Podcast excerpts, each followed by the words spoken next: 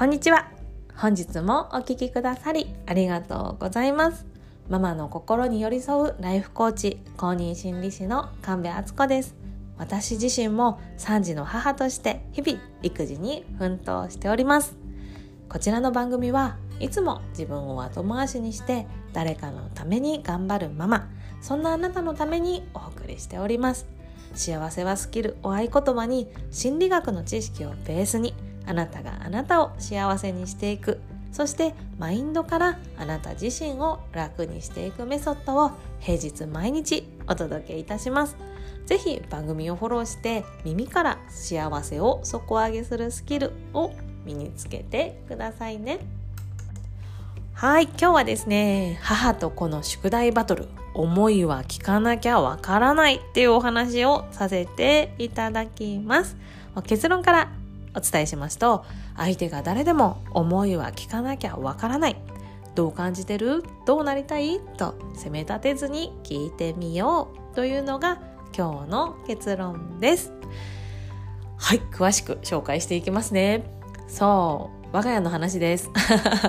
母と子の宿題バトル毎日勃発しております。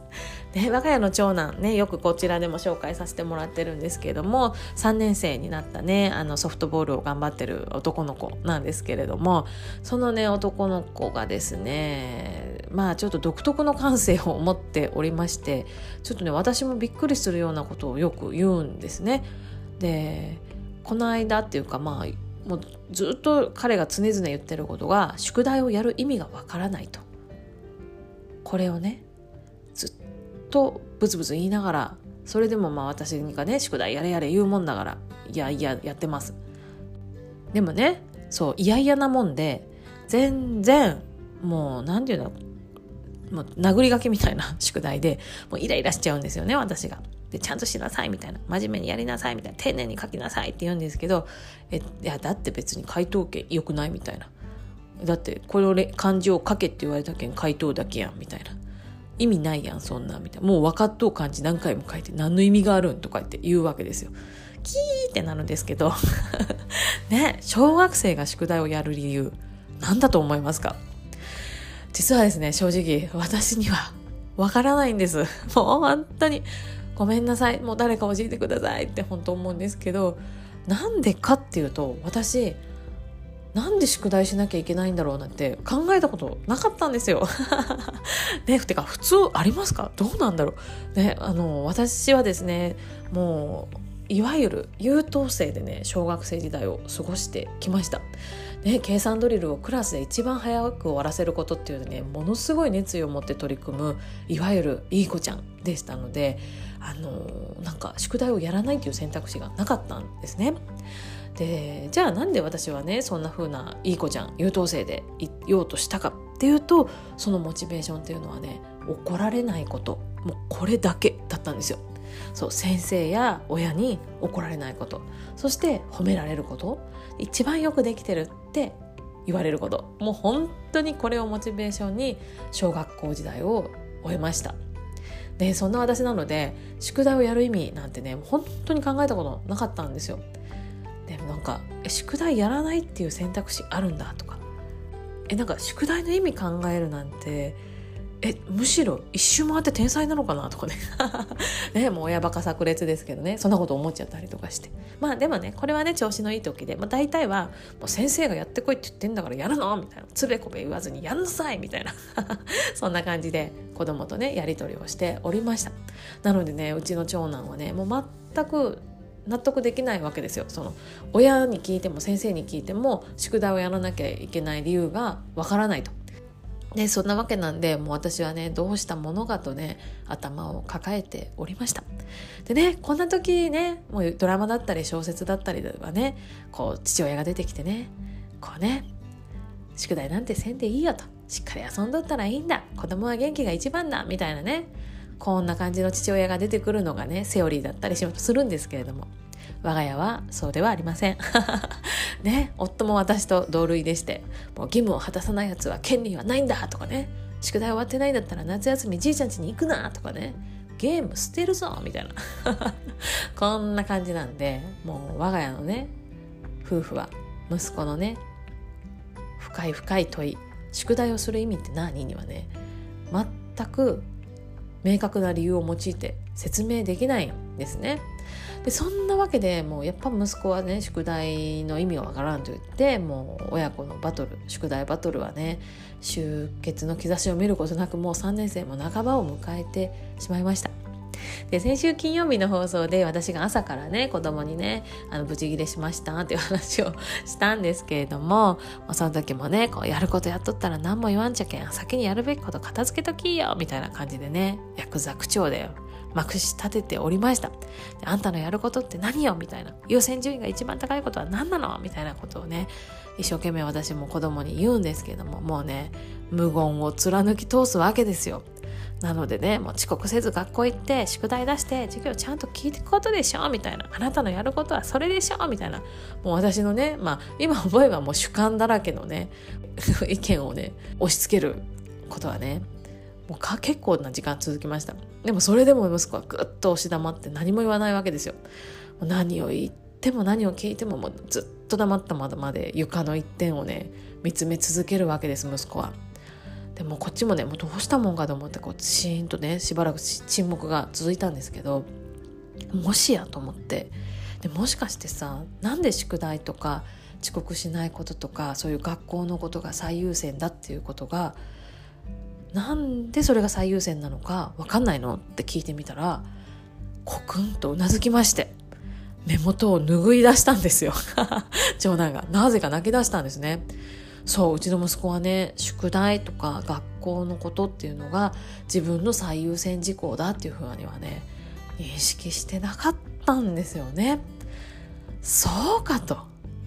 ねあなるほどと思いましてこれまでその私たちが設定している優先順位っていうのと息子が設定している優先順位っていうのがもう全く一致していなかったからこう思いはいつまでもね交わらなかったわけですよね。であそうかと。なるほど。うちの息子はそこから理解できてないというかそこから私たちは理解し合えてないからこうやって毎年毎年じゃないな。毎日毎日バトルが続くんだなと。やっと気づけたんですけれども。でもやっぱり私はそれに対して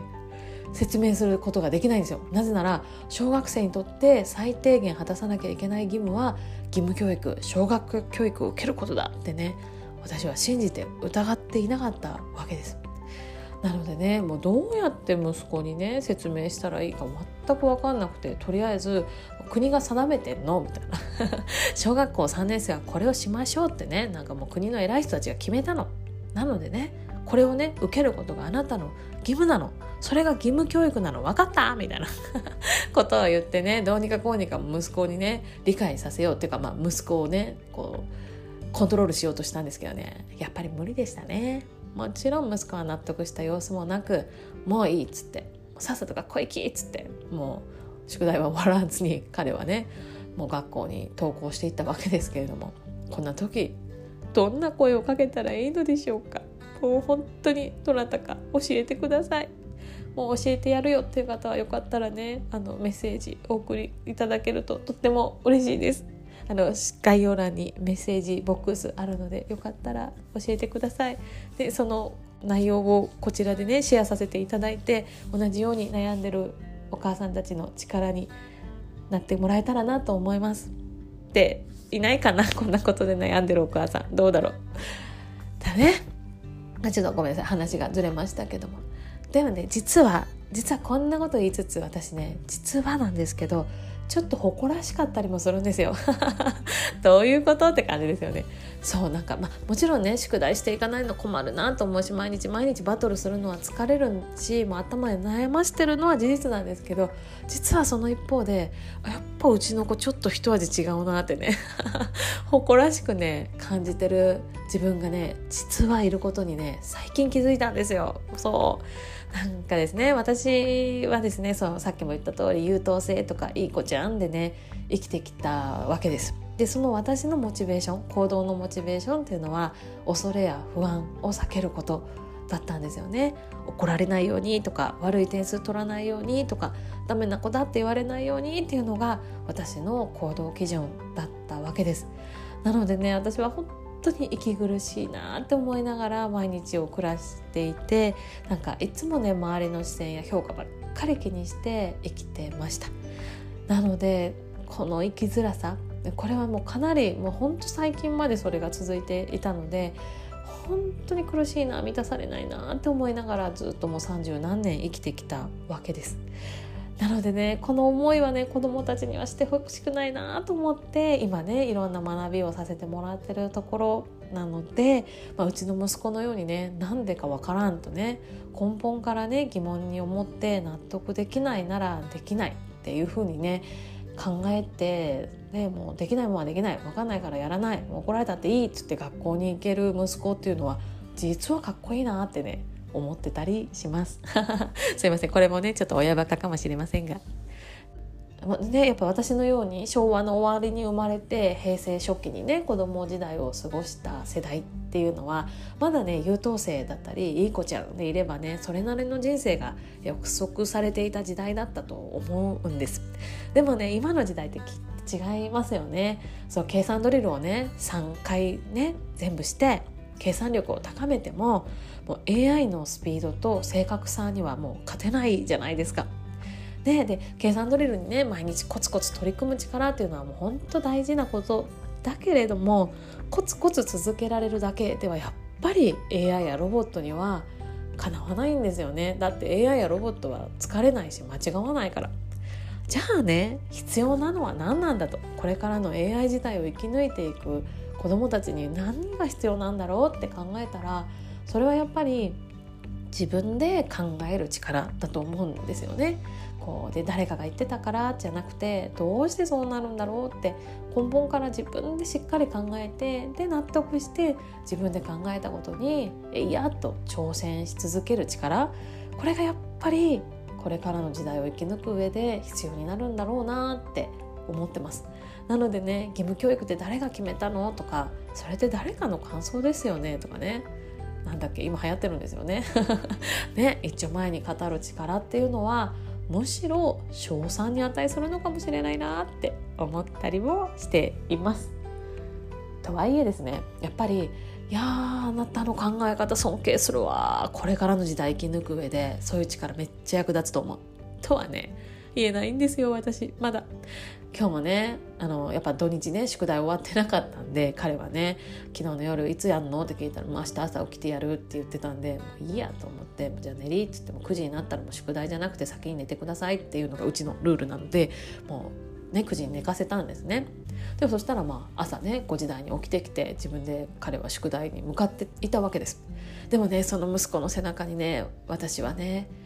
もうほら土日の間ちゃんとしとけばよかったやんとかね。もう本読みカード書いてないよとかね。そんな声をねかけてしまう私でございました。ででもやっぱこれじゃいかんと思って。ここで終わったらねやっぱいかんいかんと思って。やっぱ学びを生かそうと思って私がやったことっていうのは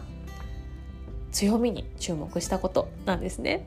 そう、まあ、あの息子にね、まあ、もうこれはもうこれも終わってないもうできてないもうやり直しちゃんとしてよって言いつつもあそうやった。なんかなんかなんか強みに注目しようと思ってあでもさっつって宿題朝起きてからするって昨日言っとったもんねみたいな。計画通り行動できるのはやっぱあなたの強みだよね。お母さんはそう思うよみたいなことを言ったらそれまでね私に早くやんなさいとかやり直ししてないよとか言われてブスってしてた息子が私の発言に対して「えありがとう」って言ってくれたんですよ。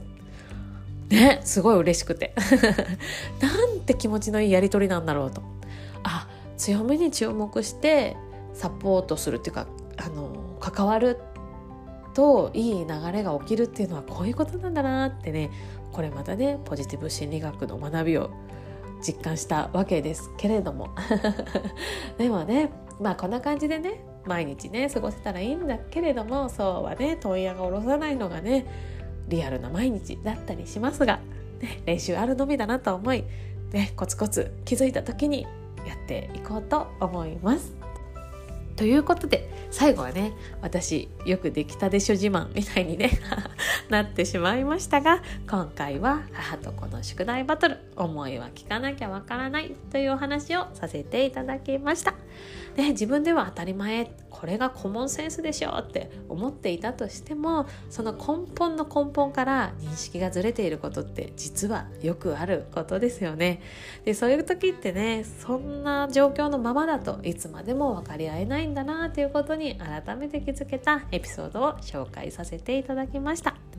ね、なんだか物事がうまく進まない？とか話が通じない？っていう時はねその時は根元の根元からお互いの認識を確認してみることやってみませんか？そしてその認識が完全にずれていたとしてもそれをね否定することはせずああなたはそう考えるのねと受け入れてみてからいやでも私はこう思うんだよねってね次のステップに進んでみてくださいね。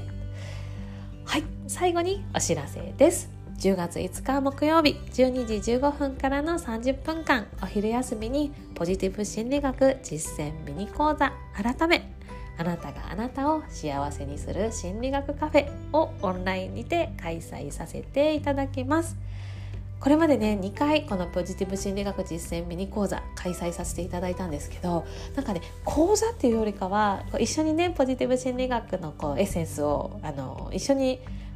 高めていこう身につけて高めていこうっていうなんかおしゃべりしながらやっていこうっていう風にな方が私の思いに近いのでこうやってタイトルをカフェっていう風に変えさせていただきました。参加費は無料です。ぜひねあのお気軽にちょっとお昼ご飯食べる時のおしゃべり相手みたいな感じでね参加してもらえると嬉しいです。